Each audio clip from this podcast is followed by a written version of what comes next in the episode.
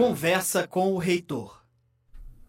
Olá, muito bom dia a todos. Estamos aqui mais uma vez para um programa Conversa com o reitor do Centro Universitário Internacional Uninter. O tema de hoje é relativo a um trabalho é, muito sério que a Uninter desenvolve lá desde o início das suas faculdades, Facinter e Fatec, atendendo à lei dos sinais, Sistema Nacional de Avaliação do Ensino Superior. É uma lei de 2004 e ela nunca tinha sido alterada. Eu sempre falava assim, ah, é uma das melhores leis, uma das mais estruturadas, concisas, porque nunca sofreu uma alteração. Agora ela sofreu uma alteração, agora não. Ah, acredito que um ano, dois, sofreu uma alteração para incluir no sistema de avaliação, em loco, a possibilidade de se fazer a avaliação institucional e de cursos por meio de sistemas digitais, eh, as avaliações virtuais que estão acontecendo já há praticamente dois anos. Inclusive, estivemos lá no MEC, eu lembro bem disso, o professor Jorge Bernardi e eu, sugerindo ao INEP a implantação de avaliações virtuais e que nós tínhamos uma metodologia desenvolvida, levamos, sugerimos, e na época não houve muito. houve lá muita percepção da, da situação, mas logo em seguida, meses depois, eles implementaram, o INEP implementou a avaliação virtual, isso está acontecendo até hoje. Isso é um segmento de avaliação. Isso se chama avaliação externa, acadêmica externa. Mas existe um outro processo avaliativo muito relevante que é realizado pela CPA, Comissão Própria de Avaliação, que foi instituída pela mesma lei, lá em 2004. E a Uninter sempre primou pela, é, pela honestidade, pela sequência legal, pela publicização dos resultados.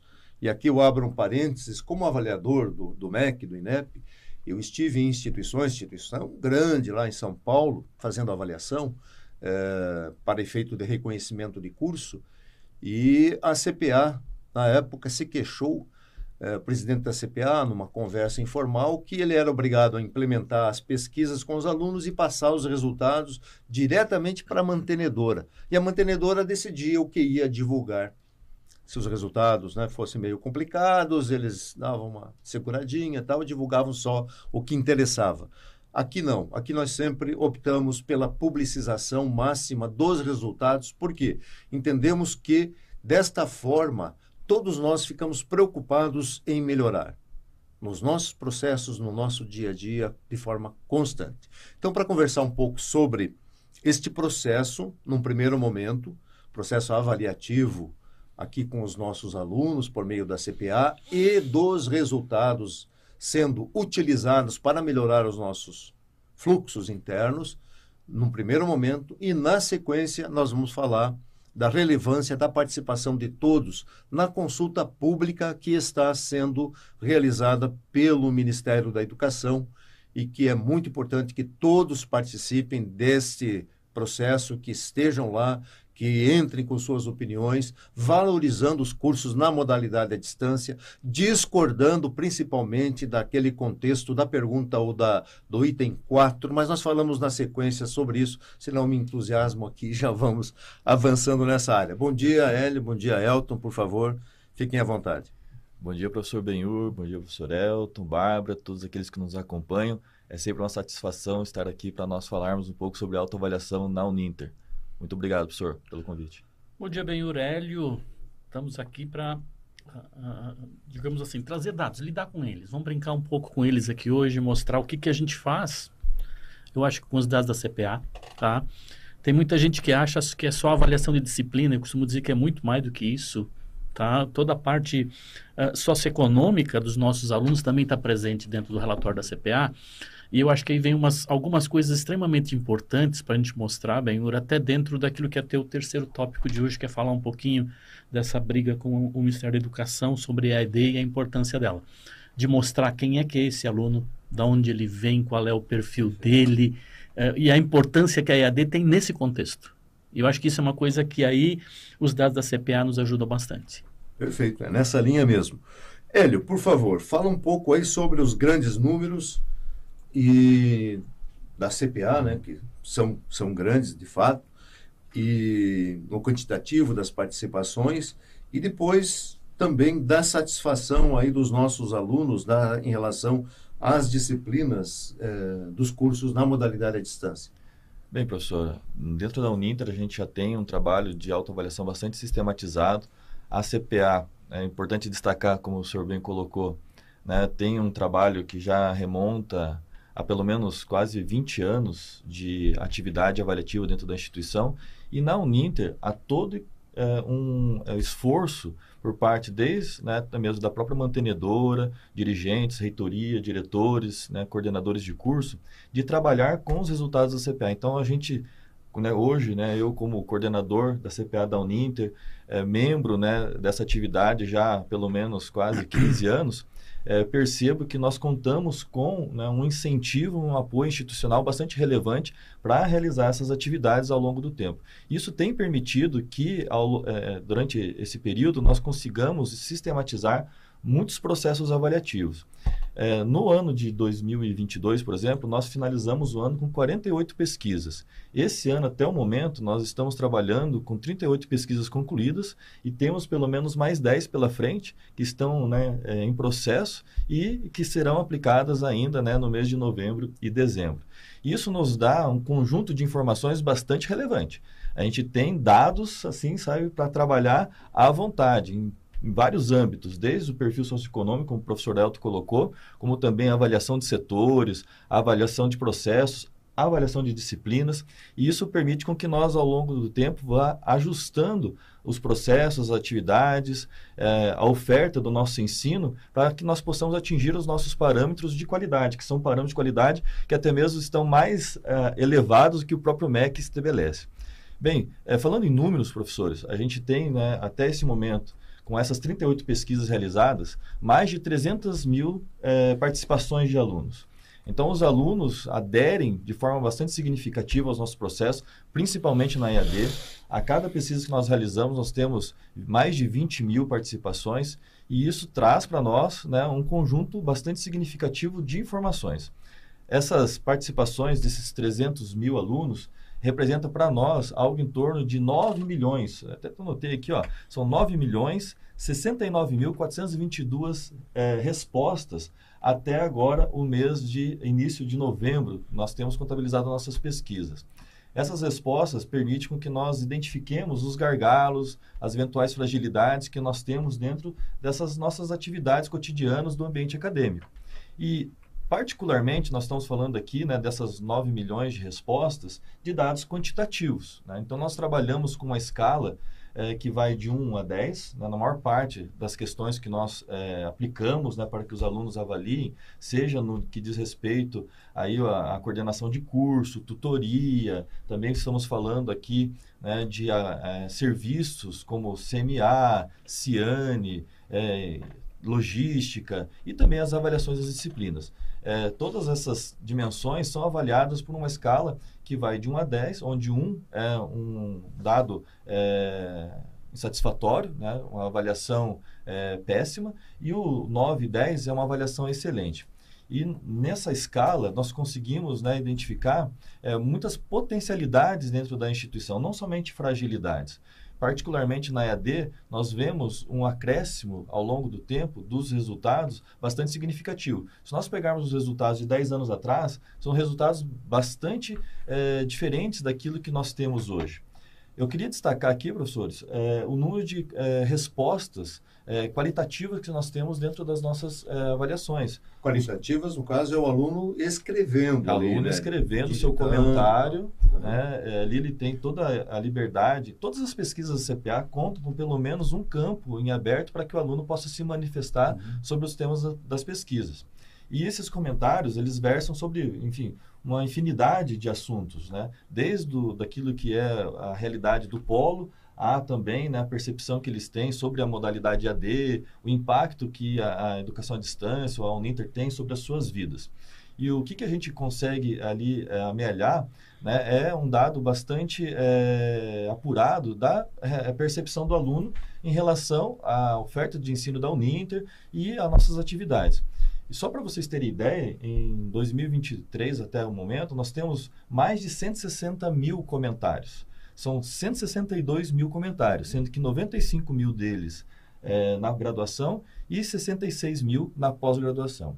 É, são comentários diversos, né? É, na maior parte deles são comentários que é, têm uma conotação positiva. Nós temos uma questão anterior a, ao espaço de comentário, que é uma questão que a gente acaba é, direcionando é, é, direcionando não seria o caso, mas assim, é, nós procuramos saber qual é a conotação do comentário que o aluno está fazendo. Então, o aluno diz se aquele comentário que ele está escrevendo é uma crítica, uma sugestão ou um elogio. Então, ou seja, o próprio aluno já classifica ali o comentário dele, né, para que nós possamos ter assim mais facilmente classificado aquele comentário. E nós temos, né, eu fiz um levantamento né, dos comentários dos alunos das quatro principais pesquisas que nós realizamos. As, a pesquisa das disciplinas do módulo A, ambiente é, acadêmico, disciplinas do módulo B e infraestrutura. Até o momento, nós temos algo em torno de 87 mil comentários somente nessas quatro pesquisas. Desses 87 mil comentários, 55 mil deles são comentários elogiosos, que representa 63%, professor. De aprovação. De aprovação, de elogios cara se dá o trabalho de escrever ali elogiando algum fluxo, algum processo, exatamente, estrutura, a aula, gente, disciplina. A gente professor. muitas vezes imagina, tem uma percepção, né, de que o aluno ele é, o aluno que vai avaliar, né, ele vai avaliar para apresentar sua crítica, mas por outro lado, né, o que nós vemos dentro da CPA são os alunos avaliando justamente para apresentar a sua satisfação, como que eles estão né, realmente é, satisfeitos e aí elogiando, né, não somente avaliando de forma positiva, mas também tecendo seus elogios sobre aquilo que eles estão vendo dentro da Unida. E nós podemos aí compilar né, é, vários é, relatos, testemunhos efetivamente né, de melhorias. E isso é realmente é, um testemunho da é, implementação de é, ações né, de melhoria ao longo do tempo. E como, como eu comentei, se nós pegarmos os resultados de 10 anos atrás, nós vamos ver que os resultados eles eram mais insatisfatórios. Então, hoje, nós estamos num patamar bem mais elevado do que nós tínhamos 10 anos atrás. Mas por que, que isso acontece? Certamente porque, na medida que ao longo do tempo foram sendo identificadas as, essas oportunidades de melhoria e ações foram implementadas dentro do âmbito da instituição, por setores, diretorias, coordenações que impactaram positivamente nos cursos. Então, se nós pegarmos a série histórica da CPL, o senhor sabe, né, professor? Uhum. O Elton também, a gente trabalha com as séries históricas, né, assim, um período bastante ampliado, de pelo menos 10 anos, nós vemos as curvas ascendentes, principalmente na EAD. Né? Então, a gente tem uma realidade, né, seja lá na avaliação do polo, na avaliação das disciplinas, né, há 10 anos atrás, né, num patamar né, de 7 a 7,5% é, na escala de satisfação. Né? É, ao longo do tempo, o indicador ele vai subindo. Então, nós vemos hoje, né, no caso da avaliação das disciplinas, nós estamos né, com uma, uma avaliação que está atingindo, na média, 8,3, 8,4. Então, se nós formos né, para a avaliação de ambiente acadêmico, que é a avaliação dos serviços, nós vamos ver né, uma avaliação na faixa aí de é, 8,5 e o mais forte hoje, né, é onde a gente vê assim um incremento né, de, é, da, do indicador de satisfação de forma mais acentuada, é na avaliação da infraestrutura. Então, na avaliação dos polos, na avaliação do ambiente virtual de aprendizagem, na avaliação, né, enfim, toda a tecnologia que nós acabamos embutindo dentro dos cursos, é onde nós vemos né, o maior impacto no dia a dia dos alunos. É, na atual é, pesquisa de infraestrutura, né, que foi realizada agora recentemente no mês de outubro, a média do, dos indicadores da pesquisa atingiu 8,7. Né? É, então, esse indicador é, é, o indicador mais satisfatório que nós temos né, no conjunto de pesquisas da CPA. E a destacar o ambiente virtual de aprendizagem, que tem uma avaliação de 8,9. Ou seja, é quase 9. É, é, assim, é um grau de excelência muito elevado. Né? Se nós formos é, comparar, inclusive, né, com as próprias avaliações que nós temos. Ou seja, a gente tem uma percepção do aluno né, na Uninter, e nós estamos falando aqui né, da maior parte dos nossos alunos é, são alunos da educação à distância, né, de uma avaliação muito positiva daquilo que nós estamos fazendo. E, ou seja, né, é, os próprios alunos estão falando que a modalidade que eles estão cursando, os cursos que eles estão realizando dentro né, da Uninter, na educação à distância, são resultados muito positivos, muito favoráveis. Né? Então, os dados, os números, os testemunhos nos mostram isso. E a CPA tem um conjunto muito grande né, de informações para nós falarmos disso. Né? Ok, muito bem. Você engata a primeira e vai embora. Ah. Né? é, eu, eu, gosto de falar de avaliação. É, precisa ver o Hélio com as comissões de avaliação aí, né? Deixa o pessoal né? é, bem compenetrado lá ouvindo as O que não falta é dados, professor. Né? É, dados e principalmente bons dados, né? É, já mencionou, você mencionou, existe aí um, um, um contexto de perfil né, que é mapeado nós temos uma, uma leitura a partir das pesquisas da CPA de quem é o nosso aluno, onde ele está, sua faixa de renda. E hoje nós temos um perfil de aluno que ainda é o adulto, na sua maioria, né, está na faixa média dos 30 anos, isso vem caindo. Nós temos cada vez mais jovens entrando na EAD, dependendo de cursos, área de informática, etc. Mas os jovens estão chegando, estão ficando na EAD é, aprenderam a gostar da IAD na, na, época da pandemia e nós temos aí um perfil que nós precisamos entender e que o MEC não entende, infelizmente. Este, este adulto que chega e se matricula num curso na modalidade à distância, ele é, ficou, em média, 10 anos sem estudar. Nós precisamos fazer uma adaptação, precisamos acolher, precisamos utilizar os nossos instrumentos para fazer com que este adulto, chefe de família, eh, trabalhando eh, muito, eh, tenha tempo e condições de fazer um curso superior na modalidade à distância, que é muito mais difícil do que ir para uma sala de aula, sentar, ficar ouvindo o professor falar. Mas isso nós falamos na sequência.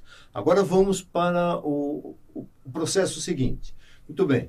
O Hélio faz todas as pesquisas, a equipe da CPA trabalha os dados, faz a tabulação, sai o relatório da pesquisa. Esse relatório é encaminhado imediatamente para todo, toda a comunidade envolvida nesse processo. E aí vai, é, muitas vezes, eu acho que sempre, né, ele vai uma planilha junto Sim. de. Essa planilha é para a preparação, o planejamento para é, atuar sobre os o, os aspectos de melhoria que precisam ser executados em cada área, em cada situação, professor, sistema, enfim, em, todo, em tudo aquilo que é avaliado. Aí chega lá, por exemplo, numa escola superior nossa. Aí, aí tem lá um diretor da escola que recebe o relatório. Elton, e aí? Benhur, a, a, a CPA faz para nós, acho que é um trabalho essencial que eh, eu costumo dizer assim, nos cursos de gestão a gente sempre ensina isso. Você não consegue gerenciar o que você não consegue medir. Então você precisa ter um instrumento de medição. A CPA é quem gera esses dados, traz esses dados, coloca na mão das direções de escola, dos coordenadores de curso, dos NDEs e assim por diante. Agora, quando veio a, a última avaliação, até uh, eu disse para eles assim: nós vamos começar pelo geral primeiro. Melhoramos ou pioramos em relação à última? Estamos melhor ou pior do que as outras escolas? Então você já começa comparando. Já começa por aí. Estamos evoluindo ou não? As outras escolas, quem está melhor, quem está pior do que a gente. Opa, agora vamos entrar nos nossos cursos. Qual é o melhor curso? Está todo mundo acima da média? Está todo mundo dentro daquilo que se espera? Opa, agora vamos olhar dentro do curso. Mesmo que todos os cursos estejam dentro da média, acima da média, gerando um bom nível de satisfação, dá para pegar em todos eles, você sempre acha em algum lugar alguma coisa para ser melhorada. E aí é que vem a importância a gente fazer isso. Muitas vezes tem uma disciplina que o aluno está dizendo que o vídeo não está bom, que a avaliação não foi boa, que o estágio não está bom, que o TCC não foi bom, que a atividade que foi feita de extensão com ele não está uh, ah, legal e que ela precisa de melhoria. Então aí entra o fator uh, gestão, que é aquilo que o Benhur comentou agora, junto com, a, com, a, com os relatórios da CPA, sempre já vem a nossa famosa planilha de plano de ação. Ou seja, qual é que vai ser a ação de vocês em relação a isso? Então, eu tenho o elemento para gerenciar, eu tenho a informação, eu tenho a base de comparação, a partir daí fica muito fácil de você conseguir trabalhar com esses números e melhorar o resultado que você tem. Essa é a, a, a postura que a gente está usando sempre, e talvez daí que seja o grande diferencial que a gente tem, Benhur, no sentido de que nós nunca olhamos para a CPA como algo que vai dizer assim, ah, ele vai dizer que o meu curso está ruim ou que a minha escola está ruim. Não, ela está me dizendo quais são os pontos de melhoria em que eu tenho que atuar. E uma das situações que tradicionalmente os coordenadores trabalham muito exatamente para isso, muitas vezes, é ouvir aquilo que não está no dado bruto, mas que está lá na parte aberta em que ele diz: Eu não gostei disso, o que foi que não ficou bom, qual é a situação que precisa ser melhorada urgentemente. Então, o, a parte qualitativa da pesquisa também traz insumos extraordinários para quem quer gerir. Como que a gente geralmente orienta, né, inclusive os próprios diretores, coordenadores, é justamente é, trabalhar de forma conjunta os dados quantitativos e qualitativos. E qualitativos. Tem que trazer os dois juntos. Exatamente, Elton.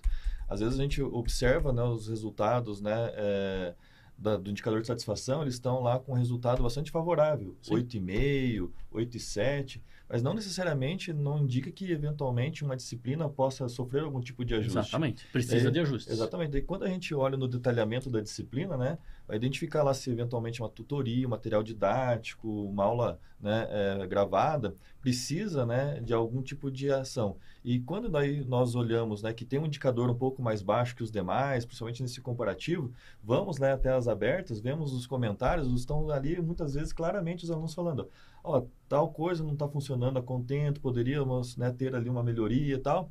E aí o coordenador, o diretor de escola vai em cima daquilo e faz né, a proposta de melhoria. Só né, não querendo tomar muito aqui a tua fala, Elton, eu gostaria de destacar os planos de ação que foram já é, elaborados neste ano né, em função né, das pesquisas da CPA.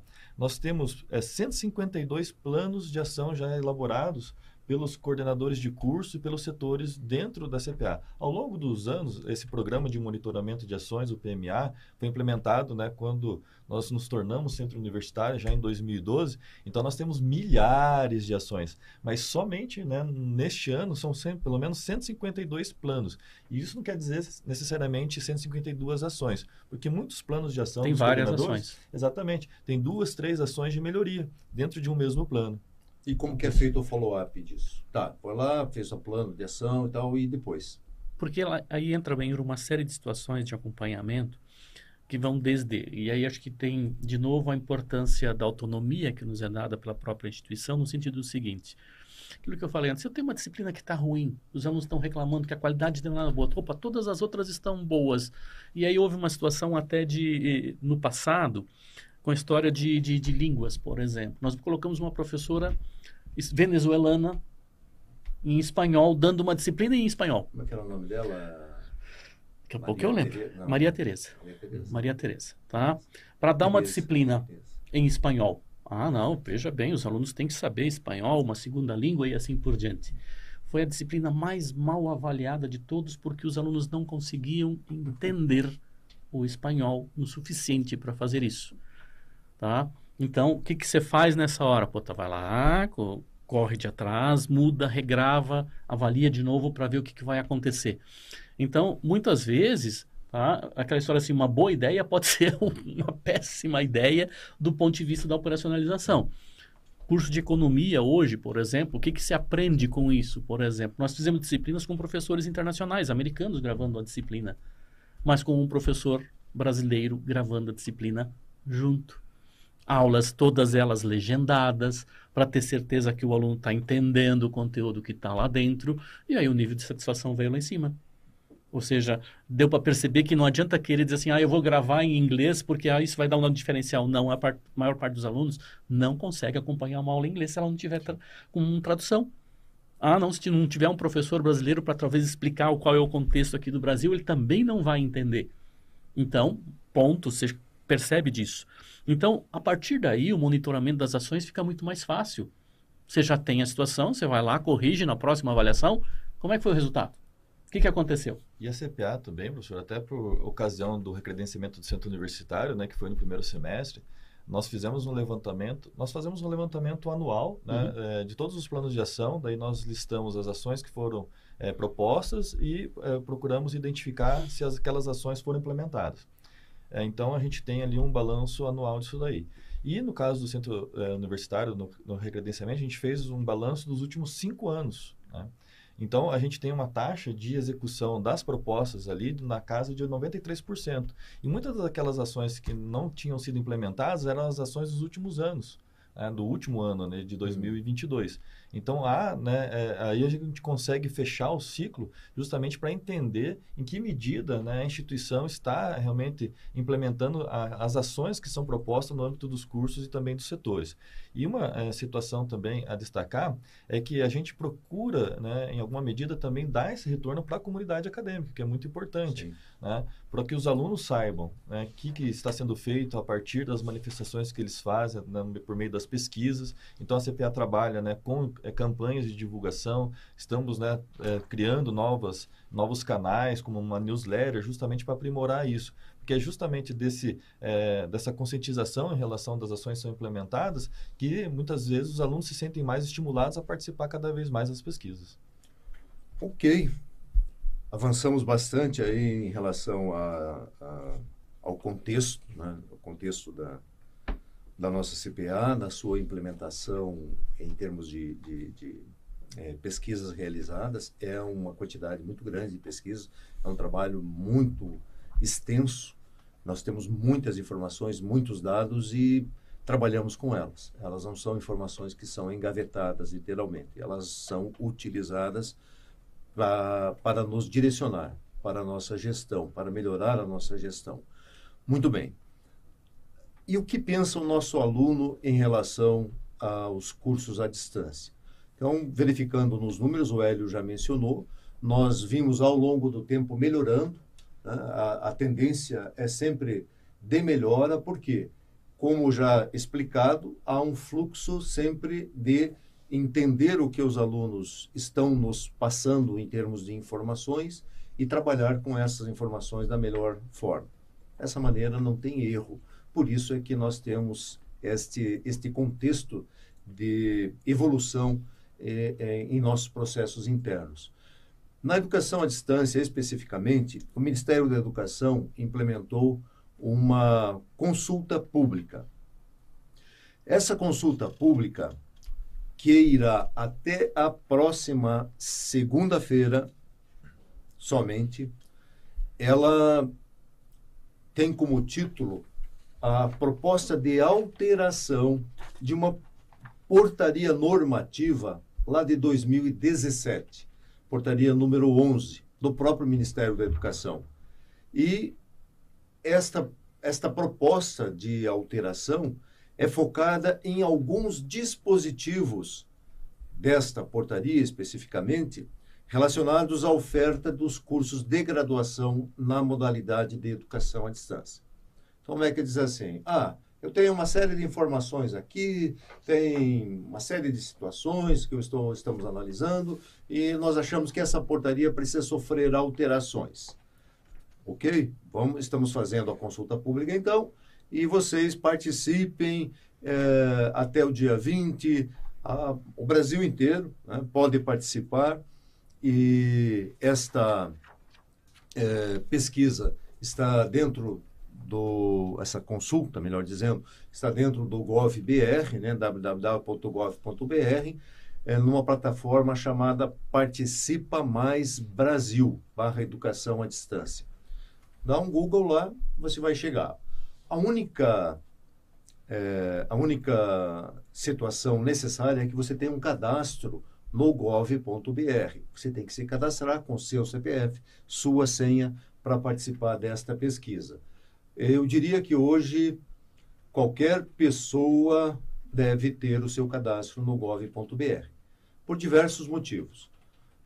Por exemplo, se você tem declaração de imposto de renda, você tem acesso por ali. Estão todas lá disponíveis. A Receita Federal disponibiliza todas as tuas eh, os cinco anos anteriores de, da, das tuas declarações de, imposto de renda. Você não precisa ficar maluco procurando.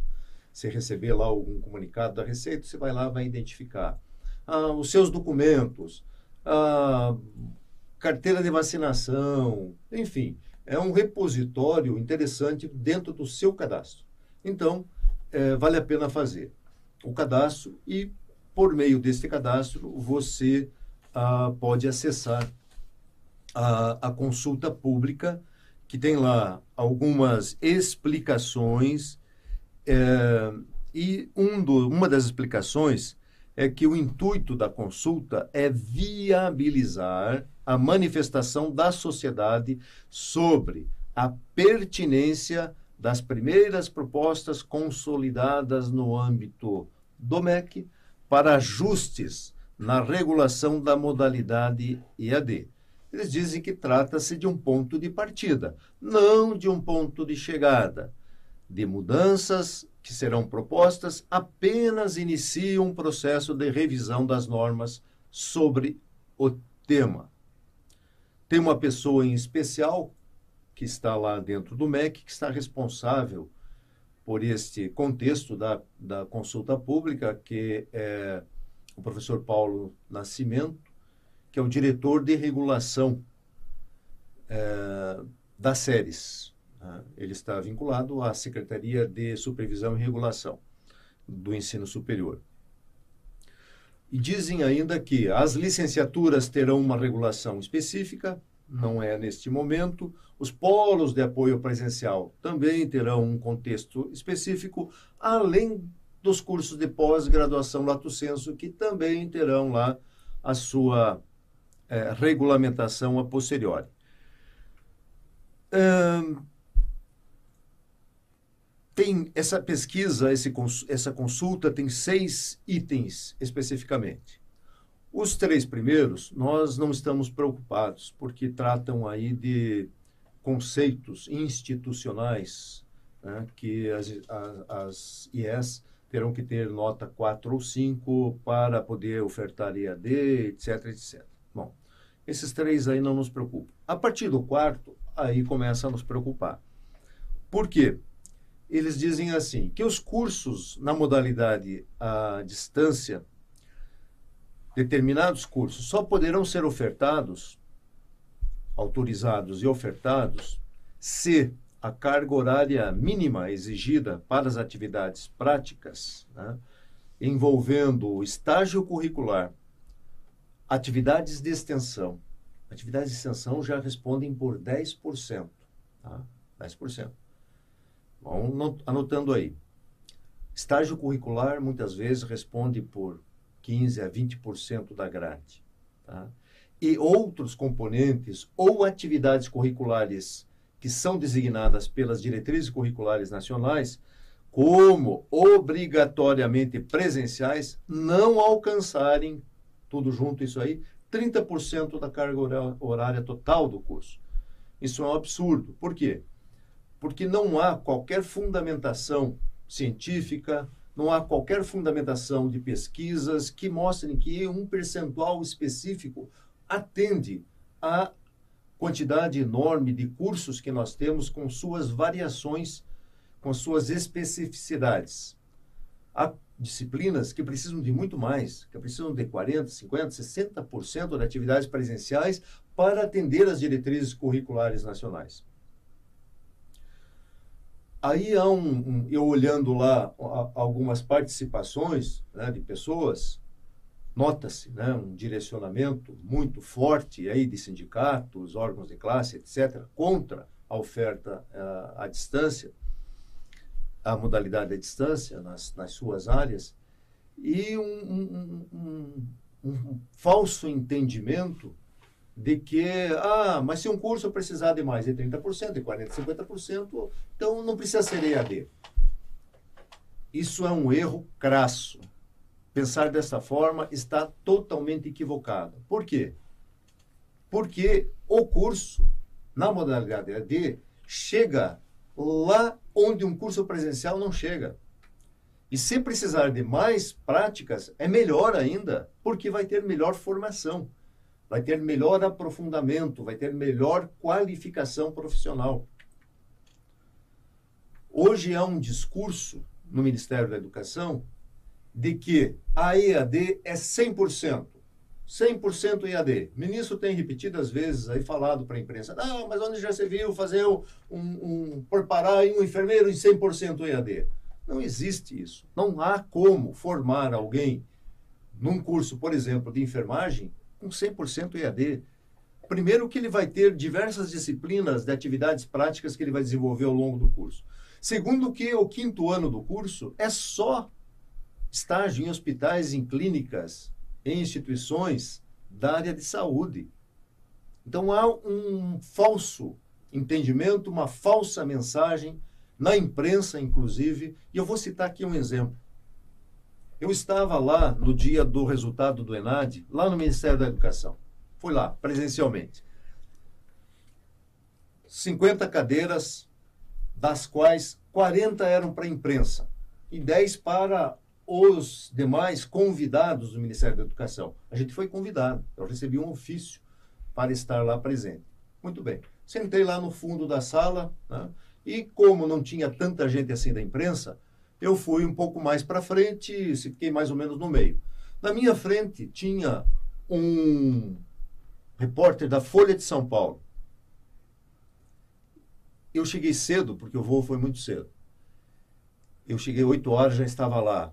O resultado começou a ser divulgado lá por nove e meia, mais ou menos. Mas era mais ou menos nove horas. Esse repórter estava na minha frente com o seu notebook, já escrevendo a matéria. Eu fiquei um pouco deslocado e lendo.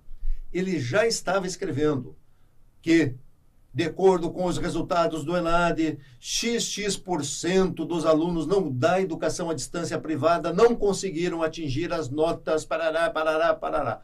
Ele já estava escrevendo uma matéria negativa antes de saber os resultados, antes de ter acesso às informações. E não foi só ele. Era um da Folha de São Paulo, do Estadão, tinha o cara ali do UOL na frente. A assessora de imprensa do ministro veio com o microfone, pegou esse repórter, levou lá na frente, pôs na primeira fileira e, com o microfone em mão, é, mãos, ela dava para esse cara, dava para repórter ali do Estadão, dava para outro do UOL, e mais ninguém. Só estas pessoas tiveram acesso a questionamentos junto ao ministro da Educação e ao presidente do INEP que estavam lá. Se isso não é direcionamento, eu não sei o que é. Então, há todo um processo político, infelizmente, porque as instituições públicas estão tendo uma queda acentuada nas suas matrículas ao longo dos últimos 10 anos. E as pessoas estão buscando as instituições privadas, os cursos à distância, que estão chegando até as suas casas. Os cursos à distância estão chegando às comunidades isoladas. Hoje nós temos um elevado número de indígenas fazendo cursos à distância. Temos um expressivo número de mulheres que têm que cuidar da sua casa, dos seus filhos, da sua família, fazendo os cursos à distância.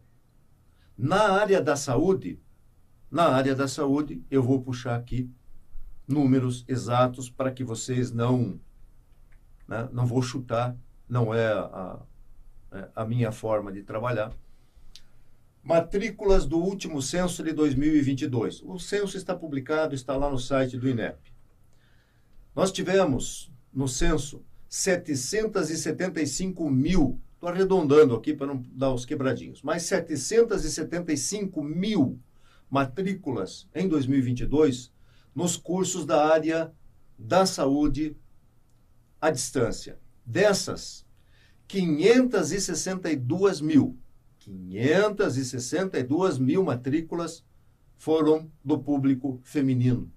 75% de pessoas que fazem cursos na área de saúde só de 2022. Se formos pegar os censos para trás, isso vai chegar a um milhão e meio de pessoas.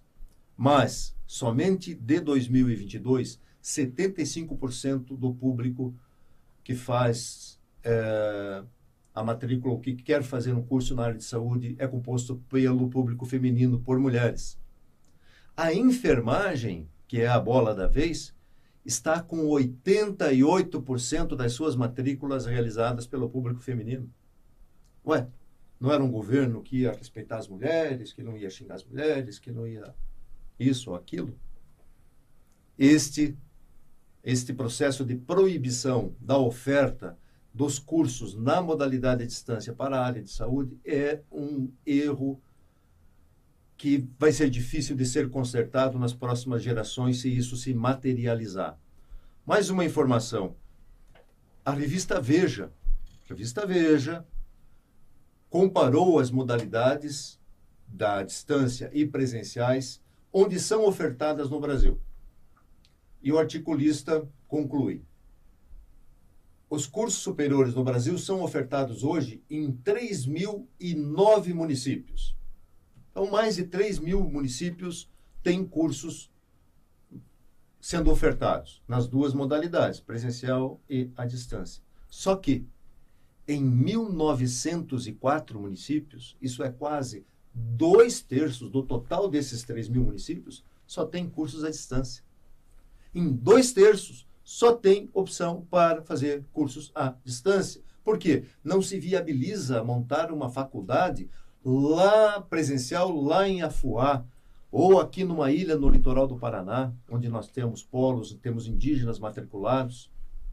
Então percebam que há um contexto muito sério que nós precisamos atuar sobre neste momento, respondendo, participando desta consulta pública e que vocês multipliquem isso.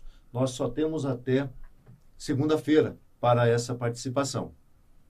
Nós fizemos aqui na instituição um apelo a todos que participem e eu gostaria de saber como é que foi aí nos seus setores, vocês participaram, assistiram a live? Sem dúvida, professor. É, participamos já né, da, da chamada pública, fazendo as manifestações e analisando justamente essas propostas que, assim como o senhor bem destacou, elas carecem realmente né, de uma maior estruturação. Parece que foram simplesmente né, jogadas lá né, para que então a gente pudesse é, tecer né, os nossos comentários, até né, muitas vezes né, com um certo viés.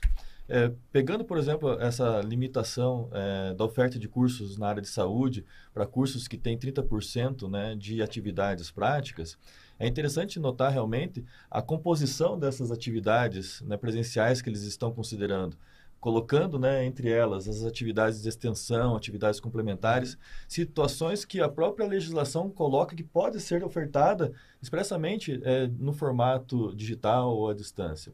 Então, eles colocam algo né, que, para, é, em alguma medida, é, classificar o curso né, como um curso é, designado com 30% de atividades presenciais, com atividades que necessariamente não precisam ser efetivamente presenciais. É, então, a atividade que pode ser é, é, ofertada à distância, né, como atividade extensionista e tal, ela, em alguma medida, está sendo considerada também como atividade presencial. Isso, em alguma medida, é um, é um contrassenso, né, só para começar aí. Okay. Né? Então, é, é, essas situações a gente está realmente também né, participando, analisando. Né, a CPA, né, como trabalha justamente com a legislação, nós estamos procurando também né, analisá-la do ponto de vista é, legal e dentro de acordo acordo também com os próprios instrumentos de avaliação. É, fazemos coro aqui, né, a posicionamento da instituição é, de que realmente nós precisamos é, avaliar a educação à distância, mas não nesses parâmetros, porque esses parâmetros necessariamente não causam né, um, um efeito positivo para a sociedade, mas sim um retrocesso né, de forma bastante significativa, principalmente para alguns segmentos, né, como no caso né, das pessoas que têm uma idade mais avançada, pessoas que têm né, uma menor renda, que precisam trabalhar, estudar. Inclusive, Ernesto, se falou em renda? Ah, uma análise feita é, pela Numberstalk é, sobre os, os dados aí do censo mostra que essas cidades, inclusive, onde nós só temos a opção de cursos à distância, tem um IDH, 75% delas tem um IDH médio, baixo ou muito baixo. Sem dúvida. A educação à distância ela representa uma democratização do ensino bastante significativa. Acessibilidade, Sem não. dúvida. Então, se a questão é uma melhoria da qualidade do ensino, né, particularmente que seja né, no caso da, das, uh, dos cursos à distância, uh, na área de saúde, que nós pensemos, por exemplo, nos instrumentos de avaliação, né? não necessariamente né, de uma forma compulsória estabelecer um patamar né, de oferta de atividades presenciais para que isso seja um parâmetro para ofertar ou não a qualidade, a, a, o ensino à distância nessa, é, nesse segmento. Né? Mas nós podemos trabalhar, como já hoje já existe, né, é, os instrumentos de avaliação de curso, Né? Hoje nós temos instrumentos de avaliação Sim. de curso que não são necessariamente voltados para o EAD. Nós temos Sim. lá que 50... Ele é adaptado, né? É, adaptado. A gente tem lá é, cinco, que, é, cinco indicadores do instrumento de avaliação de cursos que são específicos da EAD. né? Então, uma instituição que ela é, tenha lá uma infraestrutura é, na sede, né, mais voltada para o presencial, que é, oferta eventualmente um curso à distância, ela vai ter a sua atividade né, é, presencial, sua infraestrutura presencial avaliada na sede, e isso vai, em alguma medida, ser o parâmetro para a avaliação da sua educação à distância. Eu também sou avaliador externo né, Uhum. é, do, do, do Bases, né, e percebo que muitas O instituições... Bases é o banco de avaliadores do sistema da- do- vinculado ao INEP. Exatamente, que faz as avaliações de curso. E o que, que a gente percebe? Muitas instituições que estão en- entraram no EAD após 2017, né, com as- a flexibilização na, na legislação, entraram sem condições de ofertar EAD. Não tinha um lastro, né, como tem, por exemplo, Houve a um fenômeno aí que foi a, o credenciamento provisório de mais de Enfim. 300 instituições no Brasil sem avaliação prévia. Pois é. Entra, então, ah, o próprio eh, eh, governo né, o eh, gera os problemas, depois acaba penalizando né, a sociedade de uma forma geral. Então, eu, eu percebo, assim, eh, por meio dos dados que a gente tem da própria CPA, a, a vivência no dia a dia da avaliação dos cursos né, no ensino superior, que a modalidade de distância ela tem realmente um papel bastante significativo né, de trazer melhorias para a sociedade, mas a forma com que ela está sendo hoje né, apresentada né, é de uma, uma maneira bastante pejorativa, negativa, de modo que vem atender alguns interesses particulares, que não necessariamente da própria sociedade.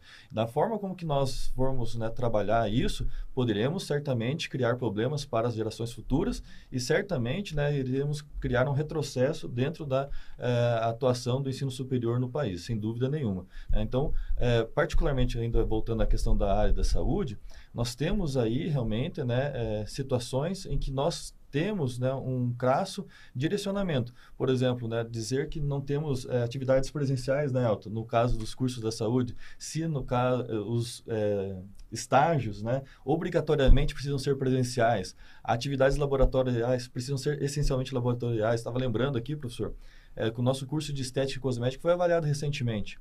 Né? O curso Sim. de estética, estética e cosmética tem uma população, é um público eh, eh, do curso quase 100% de mulheres. E os estágios desse curso são realizados dentro né, de salões de beleza, de uma, é, é, feito presencialmente, né? Uhum. dentro do, do, do- do, ambiente profissional da, é, do segmento né, é, da- da- das esteticistas, que são os salões de beleza. As atividades práticas são realizadas dentro do laboratório. Então, um curso, por exemplo, de estética cosmética, que é da área de saúde, ele não é 100% EAD, ele é um curso semipresencial, que é o que A gente efetivamente chamando de híbrido hoje, né? É isso. uma metodologia híbrida, na Exato. verdade, que a gente está tratando de uma forma mais...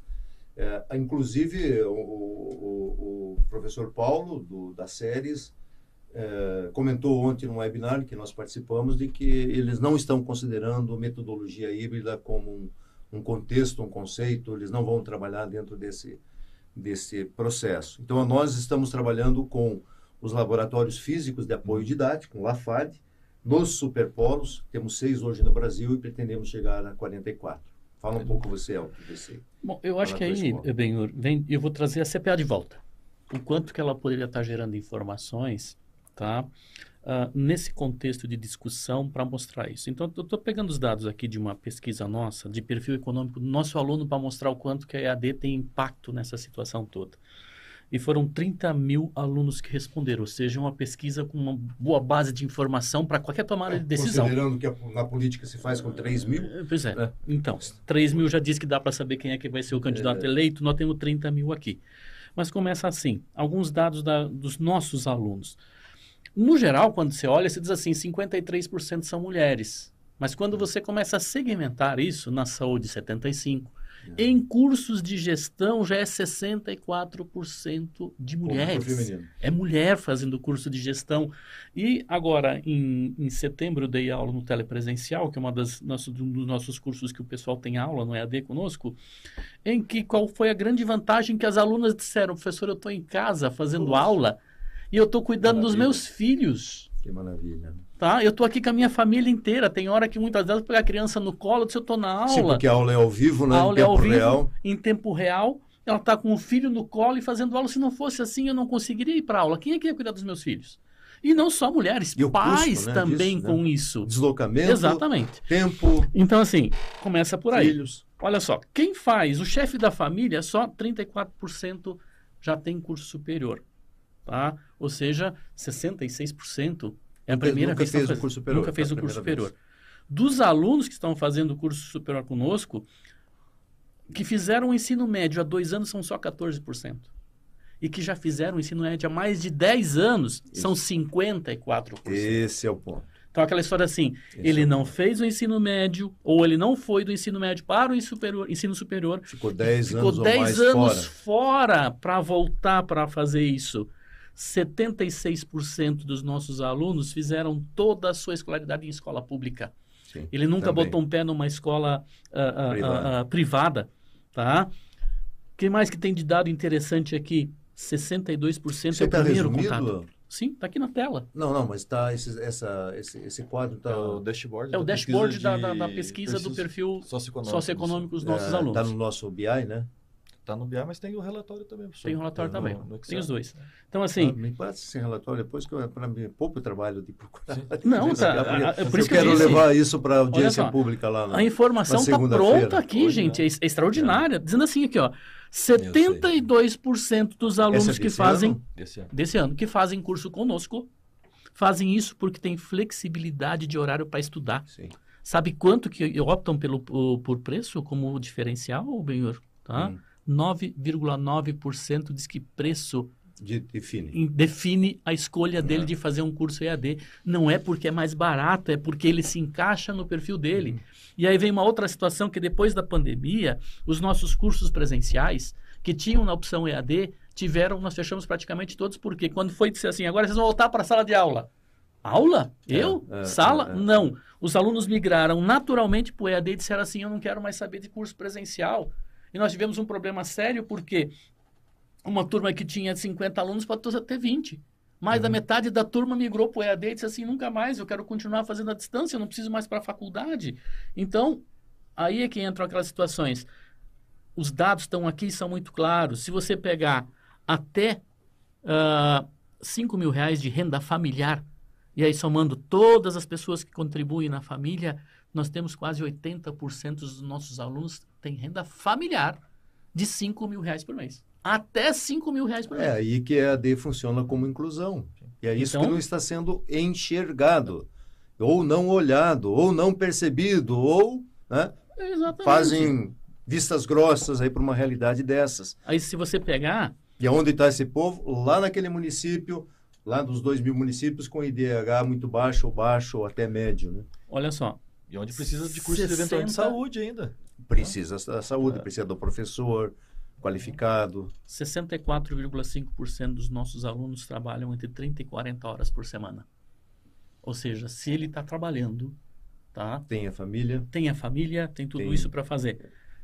Outra coisa extremamente importante que vem aqui, como isso é, é possível selecionar por escola, por curso? Sim. Por exemplo, enquanto gestor, eu separo por grupos, para a gente poder entender melhor isso. Então, por exemplo, hoje, quando eu pego dentro da escola de negócios, os cursos de design são profissões mais novas, tá? Idade média, 70% dos alunos têm entre 20 e 25 anos. São novos. Agora, quando você pega cursos de marketing digital, e-commerce, tá? blockchain e criptomoedas, acima de 30 anos a média. É Quem está no mercado e precisa de Está voltando de Precisa- novo para aprender coisas que ele não e quase todos segunda graduação. Ou Uhum. seja, ele está voltando para estudar de novo. Uma Uhum. coisa que a gente vem falando há muito tempo que Que às é vezes após não atende, mas uma nova graduação na área precisa ser precisa ser feita. Ele volta para fazer a segunda graduação. feita. Uhum. Então, aí você vai olhar assim, ah, pega os bacharelados, que antes a gente também estava naquela faixa dos 30 anos, agora estão voltando para 27, 25 Está e a cada reduzindo a está idade reduzindo a bacharelados idade também. média nos É o bacharelados. jovem começando a chegar na, na- no ensino superior Exatamente. e EAD, Então, olha como só, nós mencionávamos. E se perguntar como- quem é que paga a sua faculdade? 75% diz assim, sou eu que tenho que trabalhar e pagar. Tanto que um dos maiores Uhum, problemas que nós temos de evasão não é por qualidade de curso. É, É quando ele problema perde o financeiro. emprego e não consegue mais pagar a mensalidade dele porque não é o pai, não é a mãe. Ele tem que gerar renda Uhum, para isso. uhum. Então aí é Perfeito. que está o detalhe. Eu acho que essa situação toda é que tem que ficar mais claro para o Ministério da Educação. Ele entender um pouco o que, que é esse contexto de quem é o aluno de EAD hoje, onde é que ele chega e do que, que ele está transformando na vida dessas pessoas. E aí é que, de novo, da onde vem isso? Da CPA. Coletando dados para a gente poder dizer assim, qual é o perfil do aluno, o que, que ele faz, onde é que ele trabalha e assim por diante. Dados desse ano, só 12% dos nossos alunos não estavam trabalhando. Nossa, 12. E aí entra a questão dos jovens, né? Exatamente. Agora Tá. você falando aqui, Elton, da, da questão né, do perfil e tal, eu gostaria de, é, tá aqui na frente, eu selecionei alguns comentários dos alunos né, nas Uhum. nossas pesquisas. Mas dá tempo de ler tudo, não. Não, não, é, é somente um, professor. É, Mas vai di- lá. diz assim, Faz aí. É, gostaria de deixar registrado a minha plena satisfação com a Universidade Uninter. Sem dúvida, a melhor EAD do Brasil. Desejo que cresça cada vez mais e pretendo continuar estudando na universidade. Grata pela oportunidade de estar realizando o meu sonho de ter uma formação superior de qualidade aos 50 anos de idade. Põe numa placa isso aí, para a gente pendurar aí na. Então, esses relatos a gente tem na- nas nossas pesquisas, assim, Mas sabe? É, Deixa eu d- dar só uma um última monte, aqui que é há um legal. monte. Quer ver? Olha só. Foi perguntado para os alunos: você mora na mesma cidade que você estuda? 72% sim. 9,5% moram até 20 quilômetros longe do polo. 8% até 40 quilômetros longe do polo. E quase 10% mais de 40 quilômetros longe do polo onde é que ele está.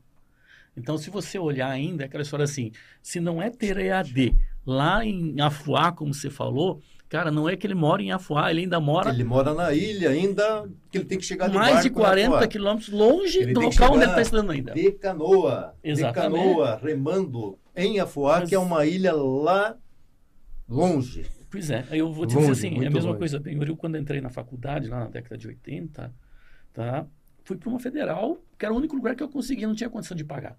Nós morávamos em nove Ah, num bom. apartamento para dividir. Uhum. A faculdade era de graça, mas você tinha que morar, você tinha que Sim, comer. Deslocar, Ou seja, era tudo aquele bom. aluno que tomava café da manhã, almoçava e jantava no RU da universidade. Sim, ainda bem que tinha, né? E ainda bem que tinha isso lá. Mas aquilo É. que você falou hoje, quem é que ainda está indo para lá, mesmo tendo que fazer essa movimentação toda? Uhum. Por outro lado, hoje eu volto para onde é que eu morava, lá no interior. Eu costumo dizer que era, o, o- era na curva do rio, não tinha ponte, então de lá só dava para voltar. Ou atravessar o rio a nado para ir para outro lugar. E como não sabia nadar, voltava. Os meus primos, que hoje têm filhos e que moram lá ainda, fazem curso à distância. Não saem de casa. Sim. Há 30 anos atrás, em 88, eu tive que sair de lá e as vizinhas da minha mãe disseram assim, pô, você é louca? Você vai deixar esse menino aqui do interior ir para a cidade grande estudar agora? Vai fazer como dizia uma vizinha da minha mãe, ele vai voltar maconhado de lá. Esse guri vai voltar Bom, maconhado. vamos, vamos, Tá vamos. é é Temos, teríamos um, um dia só. inteiro para ficar aqui colocando os exemplos e as considerações todas e a experiência né, que todos têm. É, afinal de contas, nós estamos aí construindo esse, é, esse novo cenário há mais de 20 anos. né? Então, não é alguma coisa que se começou dias atrás. E nós tivemos muita vantagem aqui na Uninter, uma vantagem competitiva, porque nós viajávamos o Brasil pelo IBPEX, lecionando em turmas presenciais de pós-graduação, então nós conhecemos o Brasil, sabemos o que é esse país, quantos Brasis existem dentro das nossas fronteiras. Isso nos ajudou muito a entender os alunos onde eles estão e quais as suas carências, quais suas necessidades, quais suas formas de aprendizagem, principalmente. E isso sempre nos ajudou a melhorar evoluir neste processo. Infelizmente, como já comentado aqui no chat por diversas pessoas, existem instituições que não se preocupam com isso.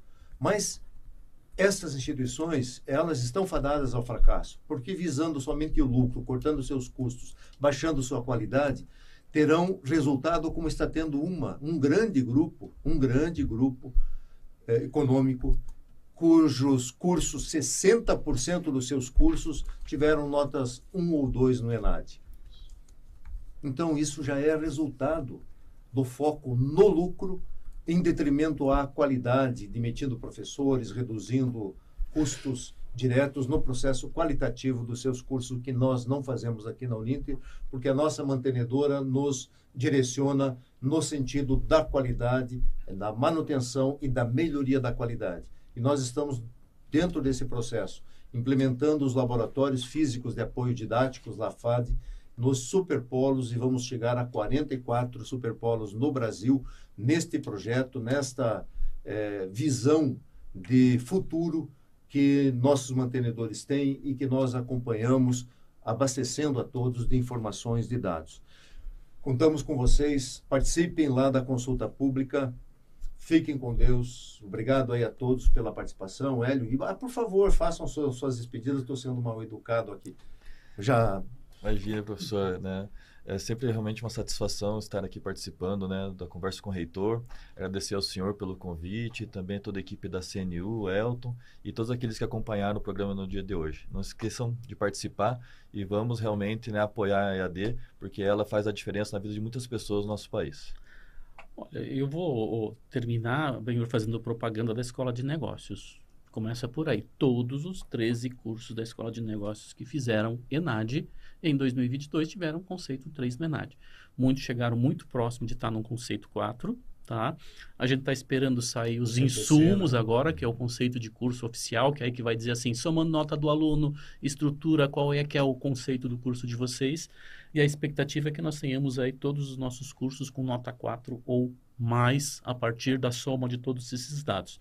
Então, para quem está olhando para isso, por isso que eu disse, eu, é, todos os sinais, como se comentou lá no início da conversa, é extremamente importante e eu acho que aí é a nossa responsabilidade de dar o retorno e o resultado que a sociedade espera da gente. E a gente está trabalhando para isso. Maravilha. Obrigado pela presença importantíssima aqui do, do Elton e do Hélio.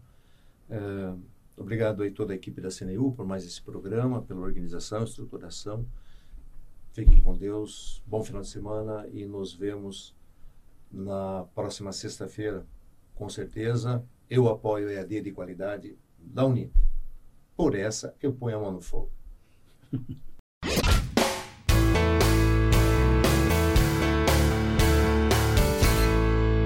Conversa com o reitor.